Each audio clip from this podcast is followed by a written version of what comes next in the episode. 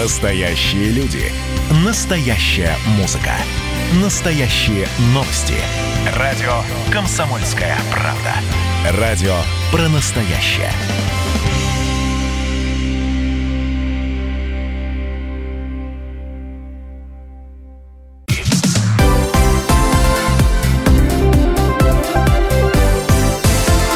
Крайности. Жизнь Ставрополья со всех сторон. Продолжается программа о крайности. В студии Валерий Беликов. И Анна Ивершин, здравствуйте все А, еще раз. Следующий- Да, Валерий аж э, забыл. Так э, увлекся историей Ставрополья, что, судя по всему, даже забыл, как меня зовут. Почему история Ставрополья? В следующем году э, предмет именно с таким названием э, станет обязательным компонентом школьных программ, соответственно, в нашем крае. Да, говорили об этом губернатор края Владимир Владимиров и министр образования Ставрополя Евгений Козюр. У них этому была посвящена даже специальная рабочая встреча. Собственно, Евгений Козюра представил главе э, региона разработанные учебники по этому предмету. Он так и будет называться «История Ставрополья». Сейчас они проходят согласование в Министерстве просвещения России. Ну, это необходимый административный момент. Наш вопрос к слушателям. Насколько хорошо вы знаете историю края и нужен ли детям этот предмет? Потому что мы, когда вот рассуждали о том, что были такие учебники, я, например, да, считаю, что необходим действительно, потому что я просто даже когда со своими э, детьми, у меня два школьника погодки, писал вот эти рефераты, для себя много нового узнавал, просто копаясь в интернете. Насколько хорошо вы знаете историю Ставрополя и нужен ли детям этот предмет? 8 800 500 ровно 45 77, бесплатный телефон прямого эфира, номер для сообщений в WhatsApp 8 905 462 400. Для меня вот эта новость, я признаюсь, вчера стала откровением о том, что появится такой предмет. Во-первых, насколько мне известно, у нас а, присутствовал такой предмет, как краеведение в образовательной программе. И а, еще вот опять же полезли ковыряться, разбираться во всей этой истории. Я вспомнила, что мы тоже учили историю Ставропольского края. Нашла вот даже в интернете а, учебник, вспомнила, как он выглядел. Назывался он «История Ставропольского края от древнейших времен до 1917 года». Даже предположу, что он где-нибудь у родителей сейчас а, в шкафу лежит по сей день. Более того, учили мы не только историю Ставрополья, учили отдельно э, географию Ставропольского края. И вот то, что у нас вновь собираются вводить этот предмет, в какой момент он выпал, не очень понятно. Я, к сожалению, совершенно не могу вспомнить, что было в моей советской школьной программе, хотя то ли классные часы, то ли какие-то отдельные уроки были. Нас специально водили и в музее, и в Лермонтовку, то есть какие-то выставки были. Но чтобы это Ну, было в это школьной совсем программе, был какой-то история. отдельный учебник, у нас такого не было, вот не могу С походами в музеи. Как хорошо вы знаете историю Ставрополя, нужен ли детям этот предмет? 8 800 500 ровно 45 77, бесплатный телефон прямого эфира, номер для сообщения WhatsApp 8 905 462 400. Когда мы спрашиваем именно про этот школьный предмет, мы говорим про историю Ставрополя, которая должна появиться и, видимо, появится у нас в 2021 году. Ну а, собственно, о создании учебника и его авторах рассказала консультант отдела общего образования Краевого Минобра Алев- Алевтина Хасикуридзе. Учебник «История Ставрополя» создан в рамках реализации концепции нового учебно-методического комплекса по отечественной истории России по поручению правительства Ставропольского края. Учебник имеет особую значимость для Ставропольского края. Это первый учебник для школьников края, соответствующий концепции нового учебно-методического комплекса по отечественной истории. В создании учебника «История Ставрополя» приняли участие ведущие ученые, историки и учителя Ставропольского края. Наибольший вклад в написание учебника внесли следующие авторы. Колесникова Марина Евгеньевна, доктор исторических наук, Плохотнюк Татьяна Николаевна, доктор исторических наук, Судовцов Николай Дмитриевич, доктор исторических наук, Масюкова Наталья Георгиевна, кандидат педагогических наук, археолог Бабенко Виталий Александрович и Котов Сергей Николаевич, учитель истории и обществознания школы номер 16 Кочубеевского района. Кроме того, в учебнике использованы материалы Государственного архива Ставропольского края, Государственного архива новейшей истории Ставропольского края, Ставропольского государственного историко-культурного и природно-ландшафтного музея-заповедника имени Прозрителева и Прави. Алевтина Хасикуридзе, консультант отдела общего образования Краевого Минобра. Ну, собственно, представительный такой авторский состав, что касается нового учебника. А, вот, э, кстати, относительно учебников, э, вот та книга, о которой я говорила, по которой училась я, не могу найти, к сожалению, авторов, э, но выходила она в Ставрополе, издавалась впервые в 96 году. То есть по ней учились уже достаточно давно, не знаю, насколько долго. Я помню, что мы проходили этот предмет где-то уже в старших классах, то есть это было а, начало нулевых уже, там, 2002-2003, наверное, где-то там. А, вот авторов не вижу. А вот э, из э, тех, чьи имена сейчас прозвучали, а, касаемо нового учебника, на сайте Ленинки, в общем-то, главной нашей библиотеки страны, а, Ленинская библиотека, есть э, электронная версия даже книги «Краеведение Ставрополя. История и современность». И вот здесь как раз э, Марина Колесникова, один из авторов, во всяком случае, вступительной э, статьи. Э, о чем еще написано? Э, рассказ статьи рассматривается история краеведения Ставрополя, этапы его развития, начиная со второй половины века по настоящее время. Краеведение представлено как форма социокультурной деятельности российской провинции. Вот такая интересная история. Интересно, конечно, в этот учебник сам по себе посмотреть. Видна была, вот э, губернатор э, в Инстаграме вчера тоже опубликовал, там да. видна только обложка учебника. Конечно, хотелось бы, понятно, что он сейчас проходит согласование, и пощупать его могут, может ограниченное количество людей, но хотелось бы заглянуть в оглавление и, в общем-то, в саму суть э, этой книги. Я скажу, как товарищ интересно. Сахов из «Кавказской пленницы», торопиться не надо, не надо торопиться, потому что, возможно, по этому согласованию еще тираж все-таки перепечатают. Те учебники, которые видели мы в Инстаграме губернатора, это, возможно, только пробная партия, которая да, будет ну, читаться специалистами. Все равно мы видели пока только обложку, но интересно все-таки, что же там внутри. Выглядит, во всяком случае,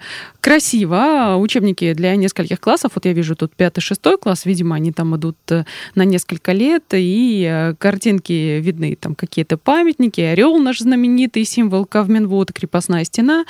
В общем-то, посмотрим. Да, в историческом сообществе края о такого учебника было известно давно. Мнения, причем были о нем э, самые разные. Высказался об этом нововведении и известный ставропольский писатель и историк Иван Любенко. Я, конечно же, считаю, что наличие такого учебника об истории Ставропольского края для школьников – это великое дело. Это очень здорово. Дети должны знать историю того края, в котором они живут, историю города, историю села. Единственное, что меня смущает каждый раз, когда у нас выходят новые учебники, у нас же каждый раз новое веяние по истории. У нас же не показывают объективную историю. Что такое объективная? Объективная история, если, допустим, мы будем говорить история гражданской войны, это должна быть история на Ставрополе, показана ну, с разных сторон, а дети должны уже сами видеть, да, и принимать, и выбирать решения, кто был прав, кто не прав. А у нас зачастую руководители Министерства образования, они же ведь э, корректируют эти учебники. Они же согласно своим каким-то постулатам дают те или иные рекомендации для авторов учебников. Ну, представьте, целое поколение будет жить согласно там мнению какого-то чиновника да, в Министерстве образования Ставропольского края. Вот он так решил или не решил. Потому что я, допустим, знаю, разговаривал с преподавателями, с людьми, которые э, всю жизнь посвятили преподаванию истории. Они ужасаются всем, что на сегодняшний день происходит школах, в учебных заведениях, фактически зачеркиваются определенные моменты истории. Я считаю это неправильно, я считаю, должен быть объективный подход, а не субъективный. Вот это мое основное мнение. Иван Иванович Любенко, писатель и адвокат, и историк плюс ко всему. Ну, его опасения о том, чтобы историю, что историю могут заменить историографией, вполне понятны. А, да и вполне оправданы, потому что мы не раз наблюдали, даже я, разные учебники, в которых мы учились, как э, говорила моя учительница, ни один а, учебник по истории не идеален, за исключением, вот не помню сейчас автора, это был учебник истории России для девятого класса, по которому училась я, и где-то, наверное, он даже до сих пор хранится. Кстати, что касается вот этого э, нового учебника «История Ставрополя», этот предмет рассчитан на детей пятых, десятых э, классов, охватывает все этапы э, развития от древности до современной эпохи. И захожу в комментарии, опять же, под постом губернатора, и тут они просто отличаются, насколько это возможно. А, отмените лучше второй язык, для чего он нужен. Они с русским-то не всегда успевают. Дальше, зачем включать еще один предмет, если другие дети не понимают? Это большая нагрузка. Кто-то пишет, что и взрослым, и детям будет интересно. Кто-то пишет, что в качестве факультатива и саморазвития это нужно, давайте включим, давайте учить. А, так, на уровне самообразования, а в школьную программу не надо. Давайте послушаем мнение нашего слушателя. Добрый день. Да, здравствуйте. Алло, здравствуйте, мы вас слушаем. А, это уже вы со мной? Да-да-да, с вами. А, да, вот я тут слушаю вашу передачу, да, вот какие там были учебники. По-моему, если вот так э, каждый регион будет свою какую-то историю рассказывать, у детей будет куча мала в голове. Вот раньше был учебник обществоведения. Вот так общество между собой контактирует, как оно вообще развивается. Я думаю, такой бы учебник намного лучше было, если каждый регион свою программу давать. Сейчас и так куча всяких учебников, и будет у детей куча мала, как говорится, кишмиш в голове. А вот так обществоведение, это уже Поняли вас, спасибо. Я отмечу, что общество знаний сейчас называется этот предмет. Он очень обширный, и он э, совсем не об истории. И более того, это сейчас один из самых главных предметов, которые сдают при поступлении в вузы. Что касается истории, то, э, ну, это такой региональный компонент, который учат, наверное, везде. В Москве, например, есть москвоведение, у нас э, было краеведение, сейчас это будет история Ставрополя. Ненадолго прервемся и продолжим эту же тему и поговорим еще о, о денежной мотивации на обучение. Крайности. Жизнь Ставрополья со всех сторон. Радио «Комсомольская правда». Более сотни городов вещания и многомиллионная аудитория. Ставрополь 105 и 7 FM. Регион Кавказских минеральных вод. 88,8 FM. Эм. Слушаем всей страной.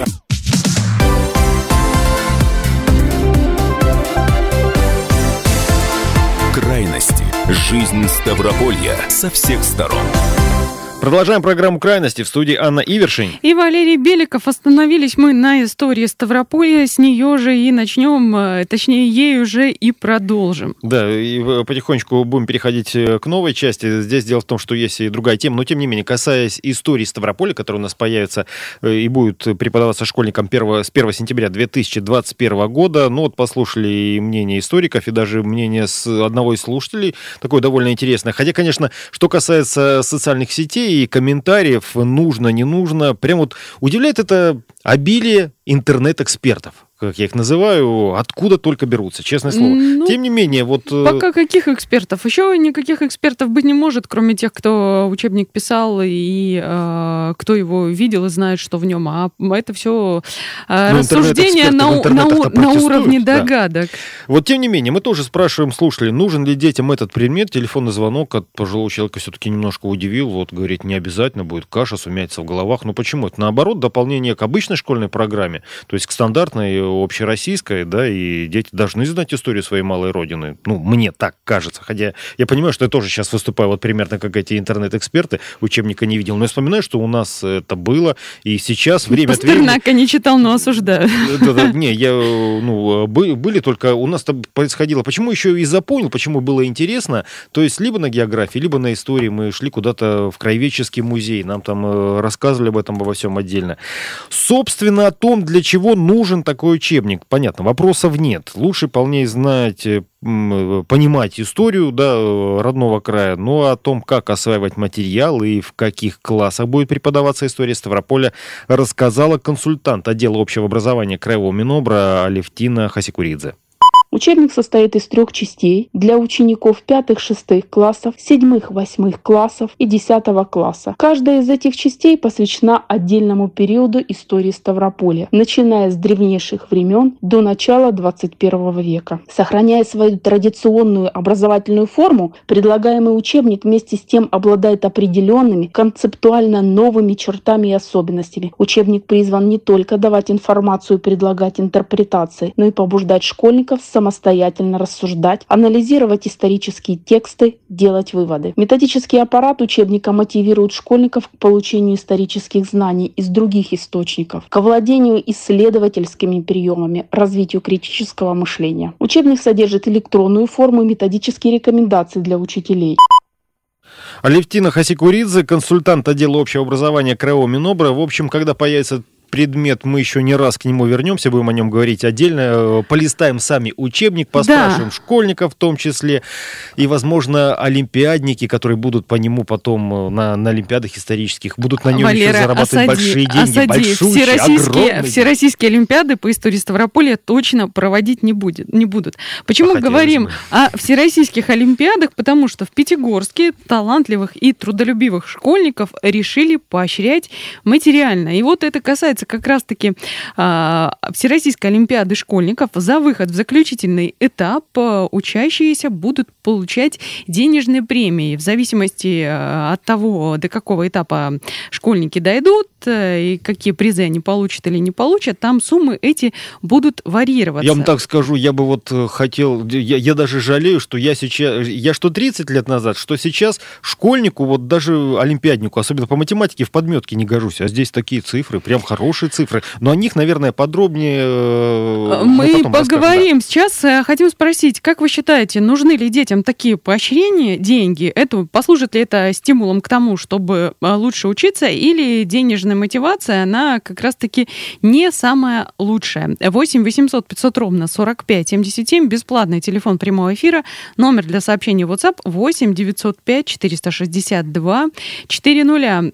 История такая интересная, вот она о, о двух концах, да. С одной стороны, я думаю, что, а, наверное, как бы э, стимулировать ребенка учиться за деньги это нехорошо. С другой стороны, учеба это э, его работа, по сути дела, и за нее неплохо бы получать Тем более деньги. разговор идет об Олимпиаде. Если ты хорошо категории. делаешь свою работу. И э, есть еще такое продолжение, что, во-первых, олимпиадники имеют некоторое преимущество, ну, там, если не там призеры и победители при поступлении в вузы, а если человек, допустим, не проходит там где-то на какую-то специальность, он может этими деньгами частично оплатить свою учебу или, в конце концов, обеспечить э, а, себе материальную поддержку во время обучения где-нибудь в другом городе. В общем, стать олимпиадником история, не так уж просто. Э, это даже, очень даже сложно, я бы сказала, и уж тем более пройти в заключительный этап Всероссийской Олимпиады школьников. В общем, история такая интересная. Фраза «ты умная девочка, вот тебе денежка», она уже практически перешла в государственный масштаб. Как именно ну, будет происходить происходить и каковы суммы денежного вознаграждения, рассказала начальник управления образования администрации Пятигорска Наталья Васютина.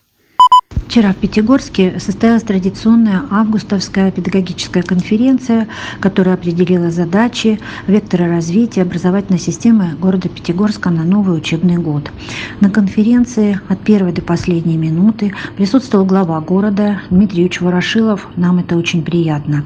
Ну и еще одним приятным сюрпризом для педагогов и учащихся стала опубликованная после конференции на его страничке в Инстаграме новость о том, что развитие и поддержка талантливых детей в городе – это одна из ключевых задач системы образования города Пятигорска.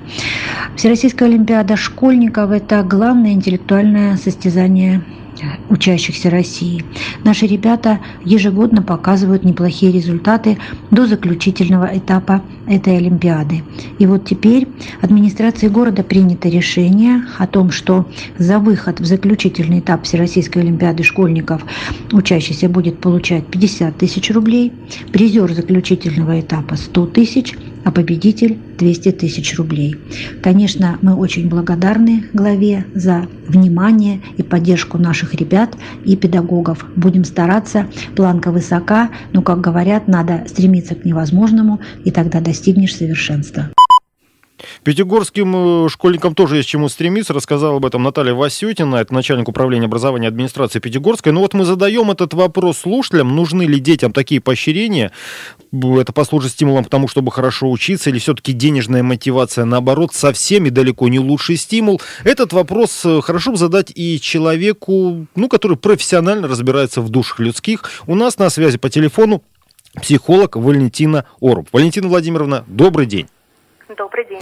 А вот э, как вы считаете, что насчет вот этих денежных премий? С одной стороны, мы знаем, что существуют стипендиальные а, программы для студентов, а вот тут такая история со школьниками. Насколько это правильно вот в таком возрасте, и насколько это нужно или не нужно? Это будет а, таким созидательным моментом или может быть э, разрушающим для человека, личность которого вот еще формируется и не окрепшего? Как тут, тут быть? Здесь небольшая поправочка. Не о всех учениках, не о всех отличниках подряд идет речь, а именно о тех школьниках, которые участвуют в Олимпиадах. Во всероссийских Олимпиадах, более Да, да, того. да. Мгм. Да, услышала вопрос. А, ну, на самом деле, идея о том, что успех равно деньги, наверное, не самая лучшая для школьников. А и опасность ее состоит в том, что, не имея собственного понимания успешности, ребенок заведомо становится управляемым, ориентированным на внешние критерии успеха. Деньги все-таки внешний мотиватор такой, да? А внутренняя мотивация как раз-таки формируется через вовлечение в интерес. И важно здесь не допустить так называемого, знаете, наверное, спортивного интереса, когда происходит механическое заучивание материала с неспособностью а, применить его на практике. Но э, здесь надо еще понимать про то, что действительно большие затраты у родителей материальные идут как раз-таки на подготовку к этим олимпиадам. Это работа с репетиторами а, и много чего другого еще, да. Поэтому, наверное, может быть, это был бы неплохим, э, было бы неплохим таким подспорьем. Но вот э, здесь каждый размышляет э, уже родитель по-своему, да, на что потратить эти деньги. Это не, это не заработная плата ребенку за хорошую оценку, но это, наверное, неплохой вклад в дальнейшее развитие, скажем так. Мгм. То есть это скорее хорошо. Ну, э, это скорее хорошо, если э, ребенок правильно распоряжается этими деньгами, да. То есть это не э, деньги на то, чтобы потратить их, ну, на какие-то там а, игры там или да, то, чем сейчас наши дети э, занимаются летом в такой длительный период, да. А это все-таки такой вот э, бонус, который позволит сделать вклад в свое будущее в том числе. Совершенствоваться, Понятно. да. То есть Спасибо большое. Это была психолог Валентина Оруб. Интересно, да, вот тут э, главное правильно распорядиться. Но э, почему-то мне кажется, что дети, которые доходят до такого уровня, до заключительного этапа Всероссийской Олимпиады школьников, они э, более чем мотивированы Но и еще и- мотивированы именно на образование. Нам, собственно, администрация еще не все детали рассказала. То есть, возможно, условием, э, ну, вер- вернее, условия получения такой премии, да, участия там, выигрыши на по всероссийским олимпиадам, это еще одно, да, то есть ты должен там хотя бы стать призером, занять какое-то место. Но, возможно, еще будут со временем прописаны и условия трат, что только на подготовку, там, на самосовершенствование, на, не знаю, на Ну, репетитора, вот это уже быть. какая-то совсем э, другая история. Ну, мы, тебе, скажи. мы тебе денег как бы даем, а, но а, как бы ты их заработал, но мы за тебя примерно решим, как ты их должен потратить. Отчасти это... правильно. Ты вспомни, э, когда форум Машук начинался, денежные Это- гранты молодежь тратила Это денежные гранты, извини меня, которые даются на реализацию конкретного проекта. Только а это здесь... конкретизировано было потом, спустя один или два Э, года. Нет, там изначально, да, другое дело, что это тратили и отчетности там не требовали э, подробной. Как таковой можно было их потратить, спустить в какое-то другое русло, а отчитаться а, несколько формально. А здесь э, как бы а, награждается ребенок за то, что он проходит заключительный этап Всероссийской Олимпиады. И это уже В общем, как это все будет Совсем другая история. Мы об этом поговорим, когда, наверное, первые а, вот эти вот э, самые призеры, участники Всероссийской Олимпиады эти деньги получат. Пока же это а, только новость, которой мы можем пятигорчан обрадовать. Так что стремитесь и учитесь. Мы на этом с вами прощаемся. В студии работали Валерий Беликов. И Анна Ивершин. Всего вам доброго.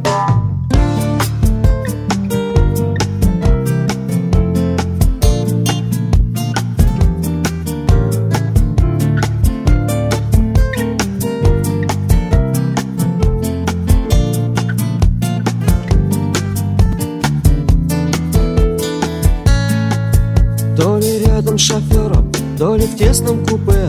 Я мотаюсь по жизни, по великой стране. Позади километры оборванных струн Впереди миражи неопознанных лун. Еду, еду, еду, еду я. Реки, степи, горы и поля. Видел я вчера в твоих глазах Шар воздушный, глобус в небесах Посиделки с друзьями, мимолетный роман. Не выбрасывай, мама, мой чемодан. Посижу я немного и снова пойду. Видно, что-то ищу и никак не найду. Еду, еду, еду, еду я. Реки, степи, горы и поля. Шар воздушный мне подскажет путь Я к тебе приду когда-нибудь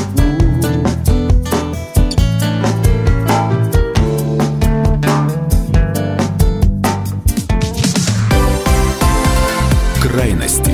Жизнь Ставрополья со всех сторон. Радио «Комсомольская правда». Более сотни городов вещания и многомиллионная аудитория. Ставрополь 105 и 7 FM. Эм. Регион Кавказских минеральных вод. 88 и 8 FM. Эм. Слушаем всей страной.